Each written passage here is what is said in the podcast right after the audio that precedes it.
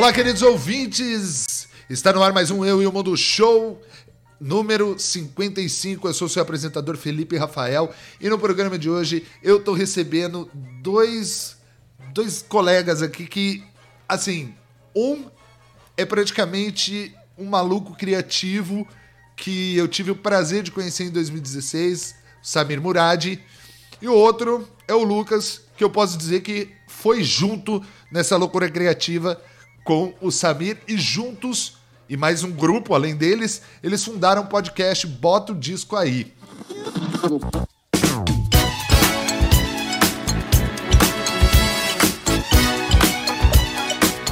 Bom, gente, antes de começar essa entrevista sensacional com os meninos do Bota o Disco Aí, eu gostaria de contar uma novidade para vocês. Sim, o Bota o Disco Aí faz parte da rede Eu e o Mundo de Podcasts, o Eu e o Mundo Labs. Então, se você quiser ouvir todos os programas já lançados do Bota o Disco aí, é só acessar o www.eueomundo.com. Bom, gente, vamos dar continuidade aí ao programa que está sensacional.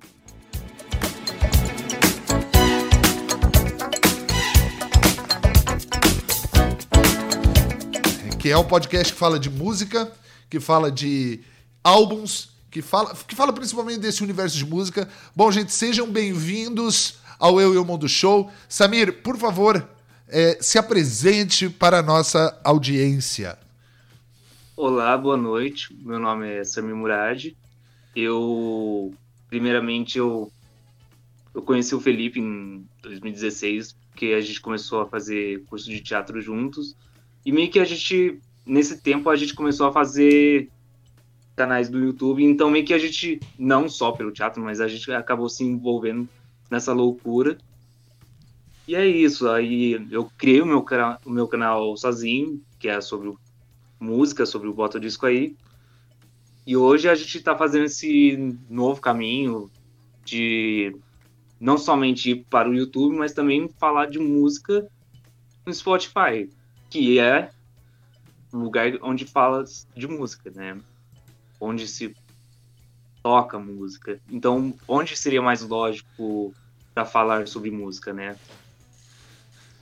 E Lucas, conte um pouco aí de você e como que você entrou nessa loucura que é o Bota, bota o Disco aí. Certo, certo. Bom, é... por onde eu começo? era, o seu, era seu verbo convidar.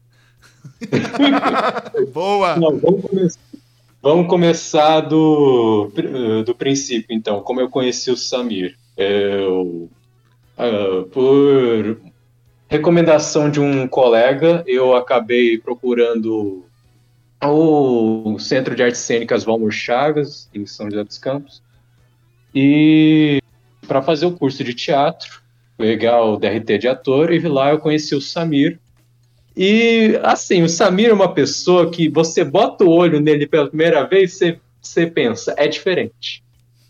Ó, eu acho que eu vou considerar como um elogio. Mas é mesmo, Lucas, eu tenho, eu tenho, eu tenho essa, essa mesma percepção. E a gente tem uma coisa em comum, né? Tanto eu quanto você, a gente conheceu o Samir no teatro, né? Olha que, que bacana isso. Sim, é verdade. Uh, no, durante essa convivência no curso, eu vi o, o quanto Samir já tinha um pouco mais de experiência do que a maioria dos outros no teatro, e o quanto ele gostava disso, o quanto ele era apaixonado pelo meio, o quanto ele se esforçava bastante para fazer tudo que era proposto das atividades do teatro. Aí a gente foi conversando mais, fomos fortalecendo a amizade, aí, aí até que chegou no momento, acho que foi no ano passado, Sam? Isso, eu só não tenho certeza, eu acho que foi... Eu acho que também foi, foi a mesma coisa, acho que foi junho ou julho. É, alguma coisa assim. Porque entrou férias e eu falei, ah, vou achar a oportunidade de fazer algo nas férias. Acho que foi meio que isso. É, acredito que sim. Aí do, fizemos uma peça juntos nesses primeir, nesse primeiro semestre do curso. Aí ele veio, se virou para mim, para mais alguns meus do teatro. Ô, gente, vocês querem fazer um podcast sobre música? Eu falei, ah, Ok, cara, eu sou. Eu falei, cara, eu, do povo ali que eu sinto que teria firmeza para falar de música, porque o Lucas eu via que ele colocava algumas músicas de, de rocks mais clássicos. É, o Joelson ele toca violão. A gente antes, na, mesmo presencial, ele já falava de algumas bandas, artistas. E o César também falou, ele mostrou uns discos. Falei, cara, é esse povo. É esse povo que eu, eu sei que eu vou sentir firmeza de falar sobre música e não vai ficar, tipo, enchendo o saco de, tipo, ah, isso aí é ruim porque é novo, ah, isso é ruim porque é velho. Tipo, não, não mas, mas, Samir, vamos chegar a um conceito aqui. Eu tava conversando com a minha namorada, so, principalmente sobre música infantil, né? Antigamente, quando a gente pega anos 80, final de 70, 80 e 90, a gente tinha Trem da Alegria, Balão Mágico, né? A gente tinha a turma do Pirlim Pim, a gente teve o, o Raul Seixas fazendo música para criança. A gente tinha é, a turma do, a turma do rock ali, né? Pepeu Gomes, a Baby Consuelo, é, Raul Seixas, Xuxa. A gente tinha uma produção de música infantil. Hoje a gente não tem mais. Hoje se resume a Galinha Pintadinha. E eu tava pensando, né? Porque a minha mulher é muito fã de Raul Seixas. Inclusive, se vocês fizerem um bota disco aí especial Raul, pode chamar ela, que ela manda benzaço mesmo, assim. Ela é muito fã de Raul Seixas. Super top, porque tá na minha lista aqui. E aí, quando a gente vê a, que. Lista é enorme. Eu imagino. Eu imagino, desde a época do canal. Né? Então, eu entendo, porque hoje as músicas boas parece que estão no underground, né? Você falou do Spotify, quando a gente pega um top 10 Spotify, é o quê? Barões da Pisadinha, é, Anitta, é, Ludmilla, sertanejo, né? Eu sei que isso tem um valor, né? E, e, e eu sei que é meio hipócrita chamar isso de ruim, né? Mas é aí que eu já emendo a minha segunda pergunta, né? Para vocês, é, Lucas, o que toca hoje no seu fone de ouvido? As mesmas músicas que eu ouvia quando tinha oito anos de idade. Que, que, que era o quê, assim? Isso que é a pergunta, era o quê? Então, por quê? Eu cresci com influência musical muito dos meus pais. E meus pais uh, cresceram na década de 70, 80, então eu ou, ouvi e ouço muito rock clássico. Então, Queen, Toto, às vezes Michael Jackson, uh, White Snake, Uh, tem, tem, uma mistureba muito grande, mas é costuma cair no gênero de rock clássico, especialmente das décadas de, décadas de 70 e 80. E você, Samir? Eu sei que o, o Samir, ele tem uma pegada que o Samir é muito engraçado, musicalmente falando. Você pode me corrigir se eu estiver errado. Mas você hum. é muito miscelânea, assim, né? É, é, é, música brasileira, tropicália, né? Chico Buarque, Gilberto Gil, Caetano. De repente cai num punk rock estranho. É, cai no punk rock, né? O que, que como que você se define musicalmente, Samir? Eu sempre falo que eu eu porque às vezes quando eu vou ouvir alguma coisa que são mais novas, aí a pessoa pergunta o que que é, eu falo ah é uma mistureba, hum, sei lá, é uma mistureba. Porque assim, você perguntou aos oito anos com ele, o que, que ele ouvia, eu não ouvia música com oito anos. Ou, tipo, até os dez eu não ouvia. O máximo que eu gostava é as, sei lá, aberturas dos desenhos, essas coisas. Mas eu nunca tive um. um é, eu demorei muito para gostar de música. Então é engraçado falar, tipo, ah, bateu a porta. Enfim, aí. É, para eu começar a ouvir música, eu não sei qual foi exatamente quando, porque a minha prima me começou a mostrar as coisas que ela tá ouvindo, que era a época do Link Park, a Evanescence, essas coisas. Então todo o meu nicho até os 15 anos era meio que volta a isso, tipo o Emocore, Papa Roach, essas coisas. Depois que eu fui tipo, criando consciência que tinha o mundo afora, que tinha Beatles, tinha Ramones, sei lá mais o que. E aí, tipo, na faculdade eu comecei a entregar panfleto com um curso de inglês e eu comecei a ouvir, sei lá, eu ficava quatro horas por dia, durante uns 20 dias no mês, ouvindo quatro horas seguidas de música. Então eu ouvia muita coisa. Eu ouvi muita coisa em dois anos, tipo, a discografia de várias bandas. Então, meio que foi que assim. Eu fui pegando coisas do, da música brasileira nova e antiga, porque, um, por exemplo, sei lá, eu ia ouvir o Terno. Aí ele falava, ah, o Terno ele gosta de mutantes e ele gostava de, sei lá, de joelho de porco e sei lá mais o que. Aí eu ia com, ver o, esses antigos. E eu ia vendo os, os, que se relacionavam com esses que eram mais antigos. E aí meio que virava esse ciclo eterno, né? De vai de um outro, vai pro outro. Então eu não sei definir o que eu, o que eu ouço. Talvez, é, eu acho que é isso, é uma mistureba. E eu acho genial é, essa questão da mistureba, né? Porque, querendo ou não, é, é, é, bem interessante, né? A gente vê que, no caso do Lucas, quem formou o caráter musical dele foram os pais, né? Que era o que, que eu até entendo, que era o que era o que você tinha à sua disposição para ouvir ali, né? É, Sim. E, e eu gosto Isso. Falar de caráter. E aí a gente vê para um lado do Samir. Tá aí ainda? Que é uma coisa. Não, tô aqui. Que, que é uma coisa muito mais interessante, que é o que? Minha prima me ajudou a construir esse caráter musical. Eu não consigo imaginar o Samir emo, emocore, assim, então, porque tem um problema que a, essa época que eu ouvia música era a época da internet do emule. Ah. Você baixava aleatoriamente as coisas. Então você, tipo, ouvia, mas você não sabia que os caras vestiam com maquiagem e tal, você só ouvia aquelas coisas. Então, tipo, depois que o pessoal falava, ah, eu fui emo quando eu era adolescente, eu falava que não, eu não fui emo, porque eu nunca tive noção. Mas tecnicamente eu ouvia músicas de emo. Porque, na moral, é. Samir, ia ser maravilhoso uma franja com esse seu cabelo enrolado. Não rola, não. Eu, pior que, tipo, eu tinha cabelo curto e mesmo se eu deixasse grande, ele não, não ficaria, tipo... Uh, e, tipo, eu achava muito... Eu acho que é mais engraçado, é, não o emo core, mas, tipo, eu, no, quando eu era do ensino médio, quando eu comecei a ouvir, sei lá, Sex Pistols e Ramones, eu queria uma jaqueta de couro e, eu às vezes ia para a escola com o cabelo espetado e com uma corrente que fechava com um cadeado para parecer que é o Cid Bichos. Isso que eu achava mais engraçado. Ô Lucas, conhecendo o Samir hoje, você consegue imaginar ele assim?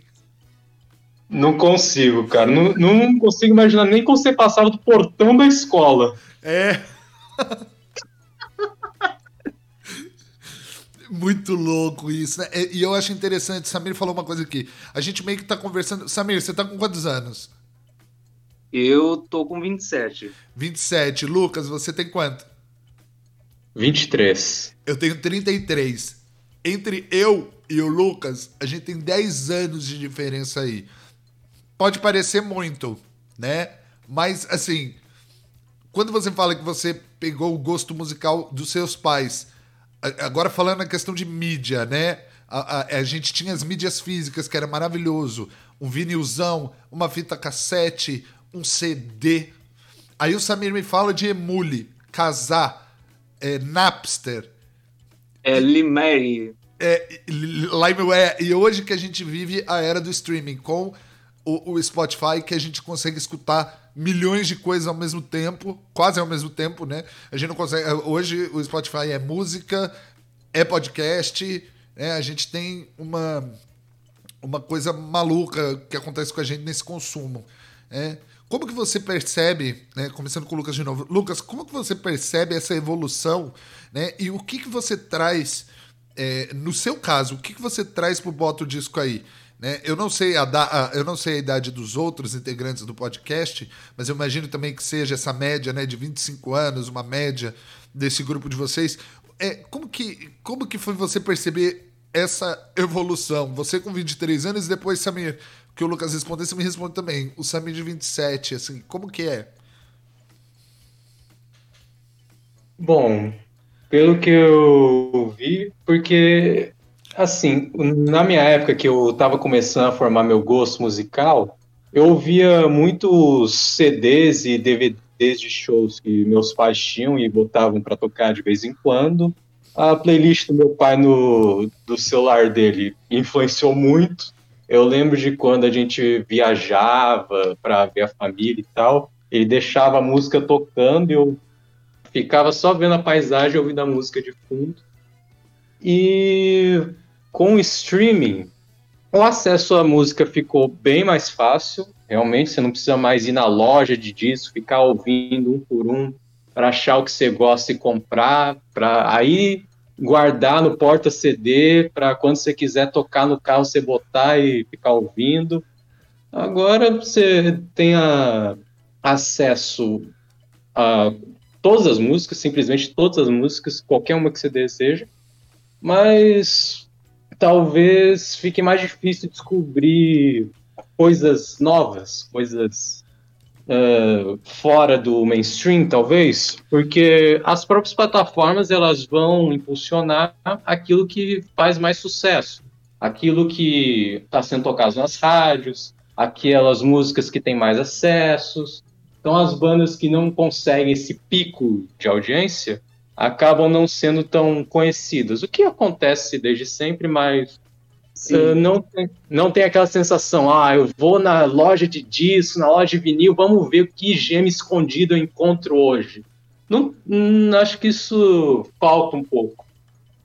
Tipo, que nem quando teve o lançamento do Bad do Michael Jackson e tinha uma fila enorme para comprar a, o disco, né?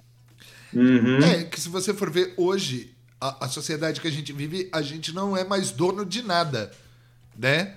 Hoje, se você for ver, uh, a gente não é dono da música, a gente não é dono do filme, a gente não é dono do, do, do carro que leva a gente, né? Se você for ver a, a Uber. É, se você for ver a Uber hoje, é a maior companhia de táxi sem ter um carro. Uhum. A gente aluga as coisas. A gente, a, a gente aluga as coisas. Né? E, e, e, eu, e eu entendo essa questão de ir. Pô, não sei se você pegou isso, Lucas. Eu e o Samir, com certeza. Tinha uma coisa maravilhosa, né? De locadora. Ia alugar um ah, filme. Sim, peguei. Porra, ia alugar um filme. Muitas vezes não tinha. Não tinha aquele filme que você queria ver, entendeu? Alugar as fitas de cassete de videogame pra ficar jogando uma semana com o mesmo jogo. E, não, nem uma semana. Se alugava na sexta pra devolver no domingo. Pra zerar não isso. mais, mas pode ser. E Samir, como que você percebe essa evolução? Cara, é, é engraçado porque eu, eu acho bom que as pessoas podem falar, ah, que a música, que isso, sei lá o que. Gente, pensa, se você vai. É, eu, eu sou um cara que começou a pesquisar essas coisas no YouTube, né? Essas bandas e tal. Então, para mim, o, o Spotify pro YouTube é tipo um pulo, só que não tem um vídeo, né? Uhum. Aí, por exemplo, se não fosse o YouTube e sei lá, o Spotify, eu não, não, não ouviria, sei lá, o Módulo 1000, que é uma banda dos anos 70 do Brasil. E, tipo, não fez sucesso e acabou e só lançou um disco.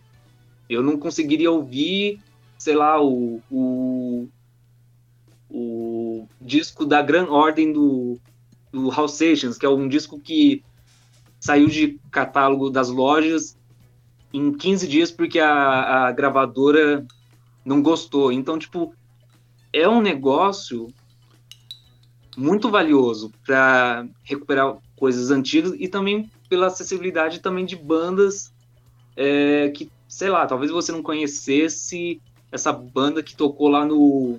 que é a banda russa lá de post-punk, e ela estourou com o TikTok. E aí, tipo, você pode ouvir e falar: caralho, é um Joy Division russo. E, tipo, eu acho que a, a, a acessibilidade da, da música, ela. Ela sempre vai achar um jeito, um jeito de mostrar para as pessoas, não importa a época, porque se nos anos 80 as pessoas gravavam no seu rádio, tipo, esperava dar o rádio tocar música e gravava na fita cassete e depois copiava, ou tipo, quando chegou o MP3 que o, o cara pegava, tocava o MP3, o som dele no Viva Voz, para o outro gravar no gravador de voz para você poder ouvir ou tipo quando foi o MP4 quando você mandava pro seu e-mail ou MySpace, tipo, sempre vai ter um lance disso. E se o, o Spotify pode fazer isso de forma de grande escala e a única o único problema que eu acho é que o Spotify podia melhorar as condições dos, das bandas, né, de pagamento. Mas fora isso, é, eu acho que é um grande avanço assim para é, divulgar música. Para a indústria musical, né? É, a divulgação da, da, da, música e tudo mais. Eu acho que é só isso, tipo, mas tecnicamente, assim, se você for pensar, né, nada muda, só as coisas são vistas de forma diferente. Quando a banda tocava, eles também não ganhavam muito dinheiro com a venda dos discos, eles ganhavam com show. Se você pensar bem, é, não é, é a mesma coisa, só que a gente está em outra época e a gente pode repensar, a gente pode pagar melhor as pessoas, né? Enfim. Você sabe quem é a maior, a, a, uma das artistas que mais luta pelas boas condições dos artistas? Cês, Não. Vocês sabem quem são? É a, é a pessoa mais improvável do mundo, a Taylor Swift. Hum. A Taylor Swift, ela chegou um momento da carreira dela que ela tirou todas as músicas dela de todos os streamings durante um mês. E esses streamings, né, Apple Music, Deezer, eh, Spotify, tiveram uma perda na casa do 1,5 bilhões de dólares. É o que que não entendi? Viu? É, o, a, a, Taylor Swift ela fez um movimento nos Estados Unidos justamente sobre isso que você falou, Samir, que é sobre a sobre a boa remuneração dos artistas, né, pelos streamings, né? E, e aí todas as somando as somando, né, ela tirou durante ela tirou durante um tempo, não sei se foi um mês, mas todos os é, somados a perda do, dos streamings foi de 1,5 bilhões de dólares. Nossa! Uau. É. Dela? Dela? Não, do Spotify, do Apple ah. Podcast, do Deezer, do, da Apple Music, do Deezer. Porque é, é ela tirou, falou assim, ó, não dá para praticar essas... Foi na época que o Jay-Z criou o Tidal, né, com uma promessa aí de, de remunerar bem os artistas, coisa que não aconteceu.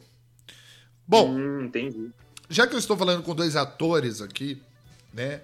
Eu gostaria de. Assim, é, quando eu conheci o Samir, o Samir, o Samir ele sempre trouxe essa coisa lúdica, né? Para tudo que ele faz. Seja a guitarra de papelão, que eu vou colocar foto para vocês verem. Uh, o Caveira, né? Como que surgiu o personagem do Caveira dentro do Bota Disco aí? E como que ele é usado no podcast? Você sabe que é a é, é o famoso gambiarra, né? Surgiu muito na gambiarra, porque é, a gente teve um movimento lá do. você estava participando com a gente da fábrica, que a fábrica era tipo uma network que ia reunir todos os youtubers, sei lá, que a gente encontrou do Vale do Paraíba. Bons tempos aquele. Tinha o, tinha o April Everyday, eu acho que era isso. Não, era o Feda. É, era o Feda. Feda, é o Feda. A gente fez em abril, é.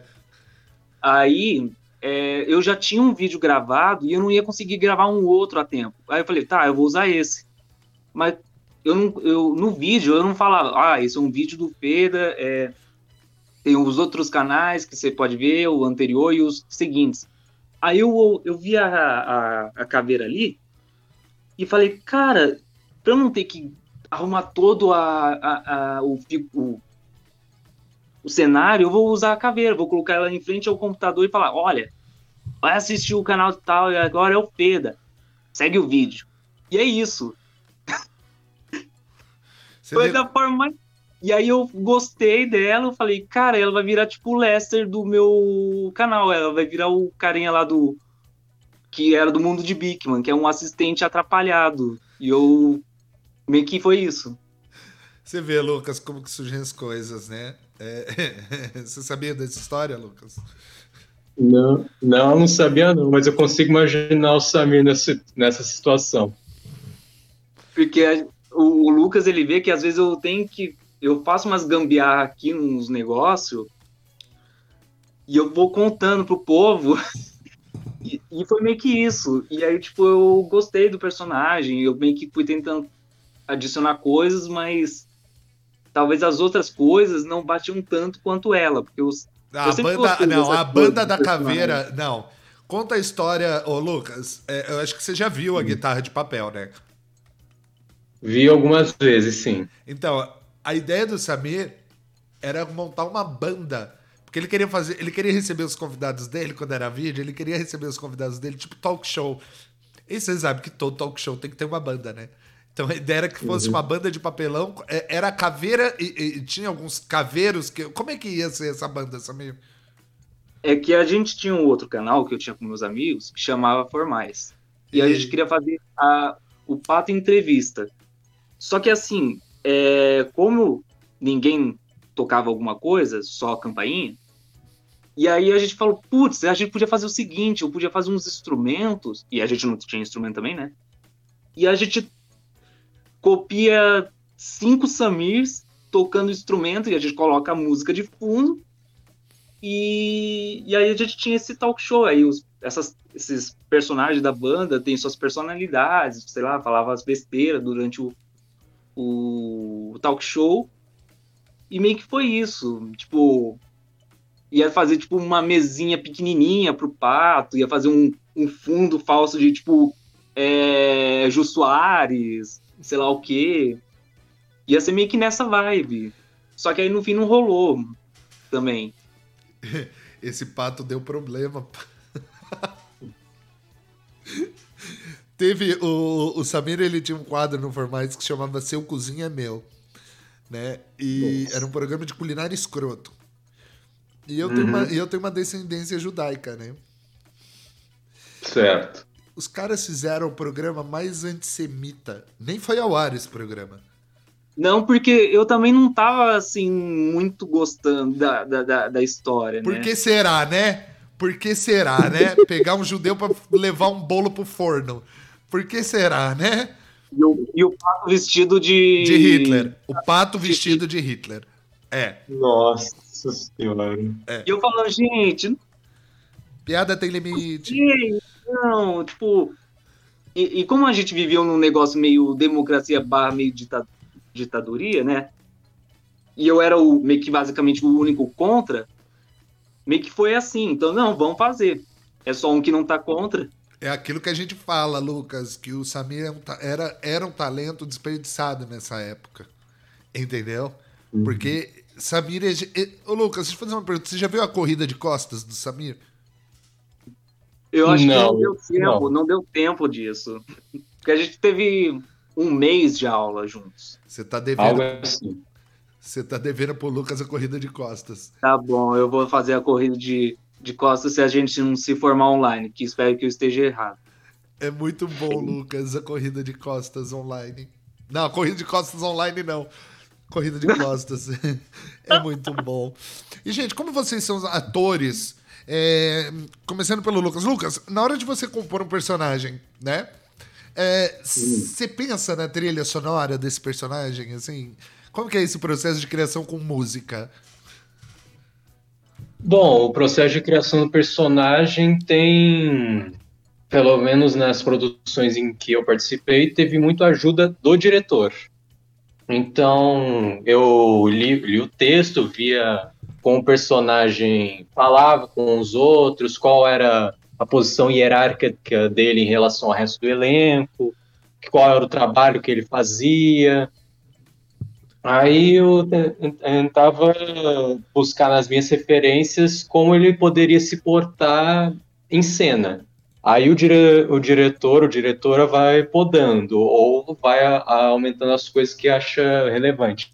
Não, tenta isso aqui, vai, vai, vai tenta ser mais exagerado nessa parte, fala essa parte com um tom mais aberto ou mais fechado, algo assim, e vai esse processo de criação. A trilha sonora, ela ajuda, ajuda você pensar num que música toca quando esse personagem entra em cena. Ajuda. Mas não é só, só isso que vai compor o personagem. Mas na hora que você tá criando, assim, coisa é, introspectiva, esquece diretor, esquece a peça em si, esquece a trilha sonora da peça. Quando você pega aquele texto, você imagina a música, você imagina é, se a música te ajuda a compor a sua criação. A sua criação. Esquece o diretor, porque a gente sabe que diretor poda, a gente sabe que, né, que muitas vezes a, a gente segue caminhos que. A gente segue caminhos que nem sempre é o caminho né, que o diretor quer para peça. Mas uhum. na sua criação, você você consegue colocar uma música pessoal, assim, só para imaginar como é que seria, tipo, esse personagem dançando, esse personagem, enfim, viajando um pouco aqui. Hum, não é comum que eu faça isso no meu processo de criação. Eu tendo a me ater mais ao texto e às minhas referências pessoais, precisamente. A música não acaba tendo tanto espaço assim no meu processo de criação, mas aí varia de ator para ator. Legal. E você, Samir? Então, eu.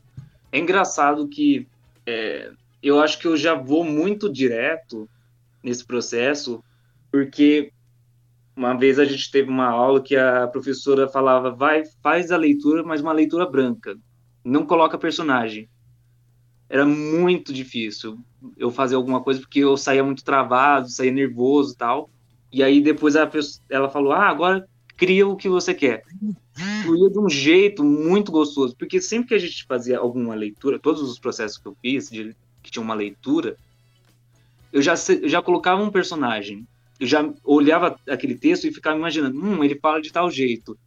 Ele, sei lá, talvez ele andasse assim, então é uma coisa que já é um processo muito é, constante na minha cabeça. Ele já, tipo. Eu até falei pro Lucas uma vez, né? Eu quero ser ator, mas eu sempre penso muito no todo. Tipo, quando eu vou fazer uma cena, ou vou criar uma, levar uma cena, eu já penso em, ah, isso é a luz, eu quero já colocar música, eu já quero isso, isso, isso, isso.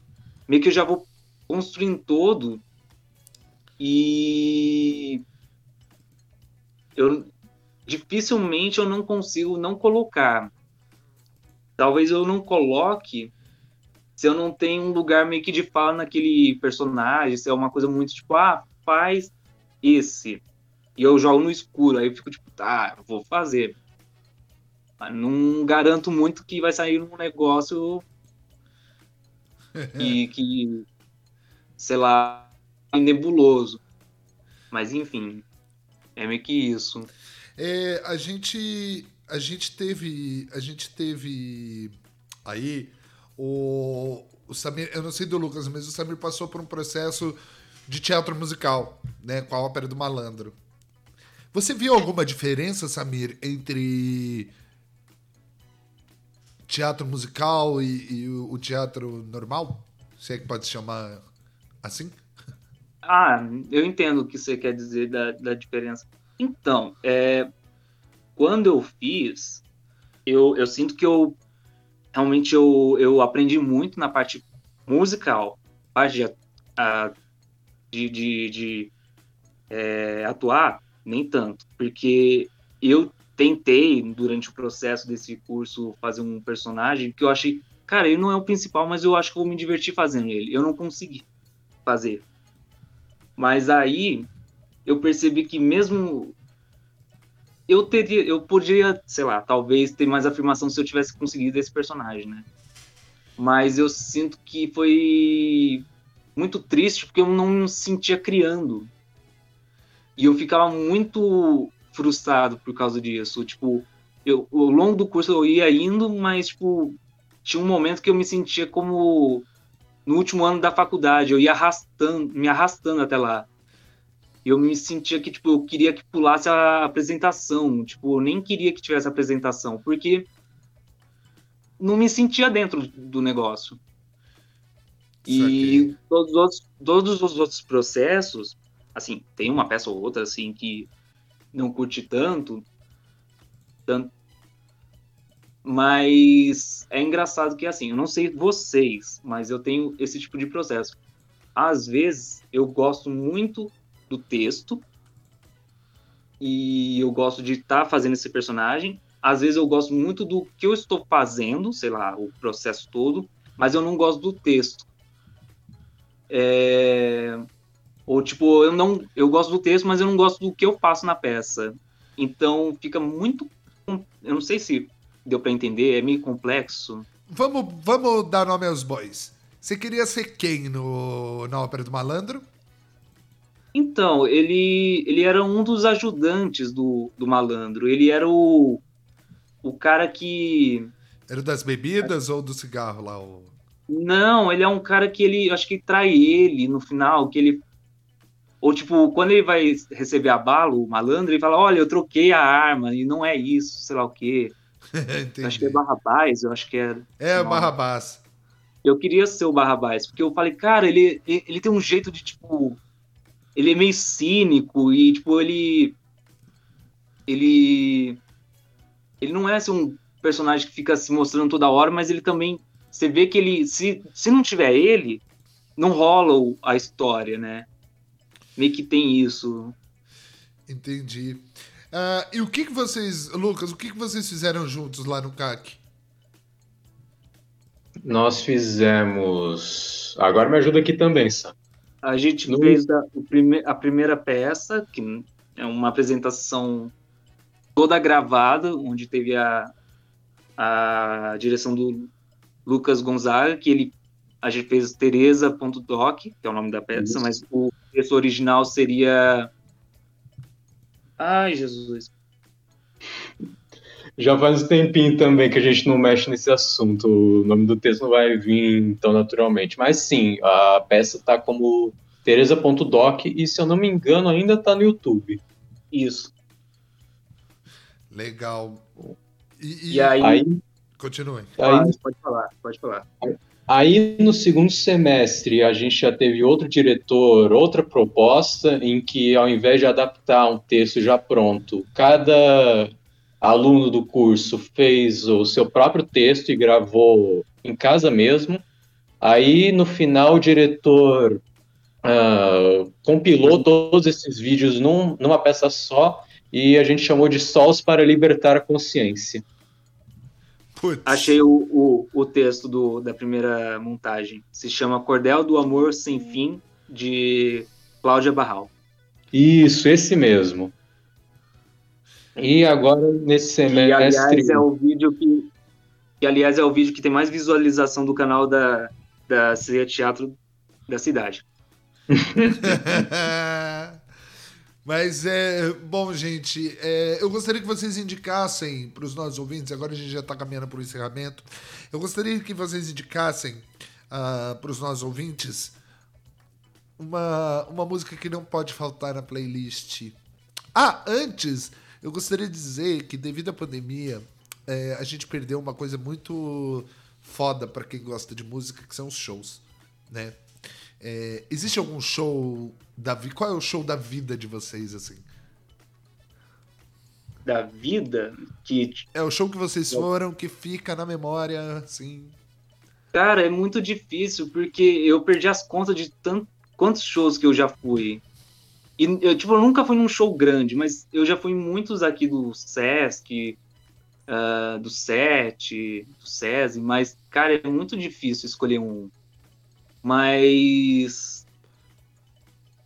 Cara, é complexo dizer, tipo, qual. É, é, é, porque é muito difícil pensar, tipo, porque tem muitos shows que eu, eu amei. Tipo, eu amei ir num show do Far From Alaska, que é uma banda do, de, do, de Fortaleza, em Taubaté, que eu tive o maior perrengue. Eu só cheguei na metade do show, mas eu amei aquele show. Um show que, sei lá, eu fui que teve duas bandas que eu amava e nunca tinha ido num show que era, sei lá, do Selvagens, A Procura de Lei ou do Vivendo do Ócio, que eles tocaram uma noite só na Ox Pocos. Sei lá, tipo, é muito difícil eu dizer um show só. Um show mas eu posso dizer assim, pode, pode não ser o melhor show, mas eu posso dizer o primeiro show de uma banda autoral que eu fui, que eu consigo lembrar da data até, porque ela foi a data que iria completar os 40, Deixa eu ver. 42 não. É, é, deixa eu fazer. Foi em 2012. Foi 90, 2000. É, os 32 anos da morte do John Lennon. Foi tipo dia 8 de 12 de 2012, que foi o show do Vanguard. Putz, e aí depois disso, é top.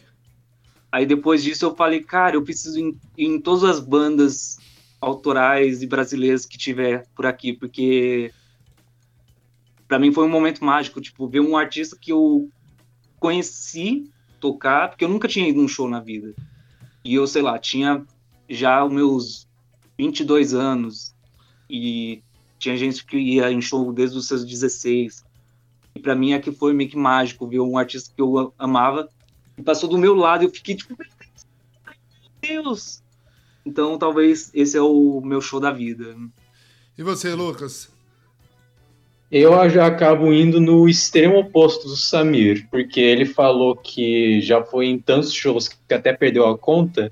Eu nunca fui um cara de ir em show. Eu sempre gostei mais de escutar música com meu fone de ouvido no conforto da minha casa. Mas é, para essa sessão não ficar vazia, eu acho que o único show que eu fui na minha vida, e por isso mesmo é o que fica na memória, foi um show do Milton Nascimento em Minas Gerais, quando eu era mais novo, uh, eu estava viajando com a família e a gente calhou de ir naquela cidade naquele dia em que ia ter o show do Milton Nascimento. Paguei o pau, hein? Opa! Mano, isso me lembra, lembra muito uma história que, assim, eu fui pra Caraguá uma, uma época quando eu tinha minha ex e, tipo, eu fazia muito tempo que eu não ia pra Caraguá. Eu amo ir pra praia. E nem é, tipo, pra saindo com pouco. É só porque eu gosto de lá ficar boiando, boiando que nem um cocô lá na água.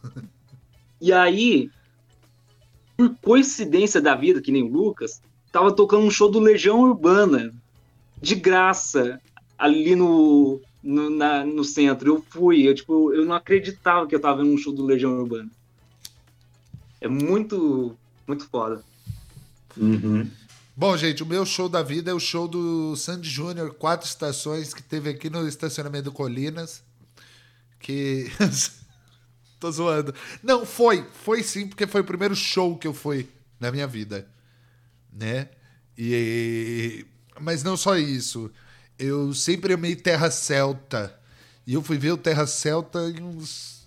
Ah, tá. Ó, Sandy Júnior, quatro estações. Terra Celta no Ocos Pocos e no Pub. É, Móveis Coloniais de Acaju no. Móveis Coloniais de Acaju no, na Ocus Pocos. Ah, ah, na Ocus, eu, eu assisti eles no, no Sesc, que eles fizeram um show de 10 anos do primeiro álbum. Então, fui no Sesc também, só que no Ocus foi muito legal. Sabe quando eles tocam Copacabana e aí eles fazem ah. aquela roda para dançar?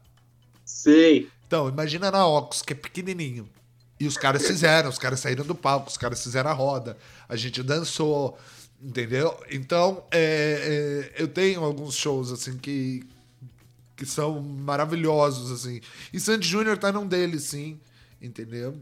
E, e enfim, é, é isso, acho que é, é aquele negócio que faz a gente se sentir bem, assim, né? É... Nossa, cara, é, esses uhum. dias eu tava passando pelos stories, aí tava assim a notícia, ah, The Strokes fez o primeiro show dele, sei lá onde, na, nos Estados Unidos, com pessoas sem máscara e tal. Aí eu comecei, eu fiquei, não sei, é uma coisa minha, que eu parece que eu sinto saudade, mas a, a palavra saudade virou vaga na, na, na cabeça. Tipo, ela fala, mas você não sente tudo isso. É foda, e parece que você né? se acostumou a ficar sem. Ficou sem. Se acostumou a ficar sem show, porque você não assistia show. Mas quando eu comecei a assistir, eu falei, ah, só vai ser legal pra ver, tipo, tal, como eles tocam. Mas quando eu comecei a ver, eu falei, mano, eu comecei a lacrimejar de, de tipo, eu queria estar ali nesse show. Não sei como, mas eu queria muito estar nesse show.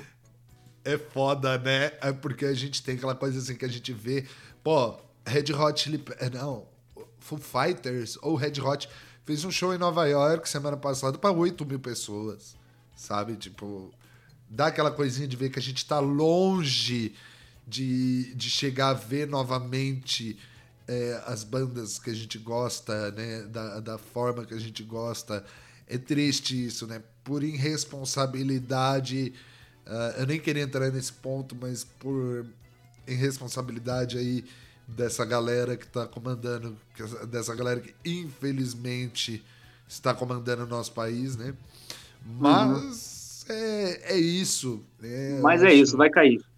Vai cair, não só vai cair, mas a gente vai, a gente vai, enfim, bola para frente. Eu acho que o, o, o brasileiro tem essa coisa de ser resiliente, de ser forte, né?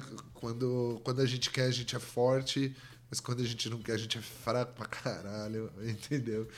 Mas enfim, gente, eu gostaria muito de agradecer vocês, entendeu? Eu já fui convidado para participar do Bota o Disco aí, nós vamos falar sobre Queen. É, eu não sei se já vai, se a gente se já vai estar tá no ar aí é, o Bota o Disco aí quando é, esse podcast for ao ar. Porém, eu vou deixar o link na descrição do canal deles para vocês curtirem aí uh, o Bota o Disco aí, que é um excelente canal aí para você saber de música. Eu posso dizer que é o primeiro podcast autoral sobre música autoral. Olha, eu acho que não, nem tanto.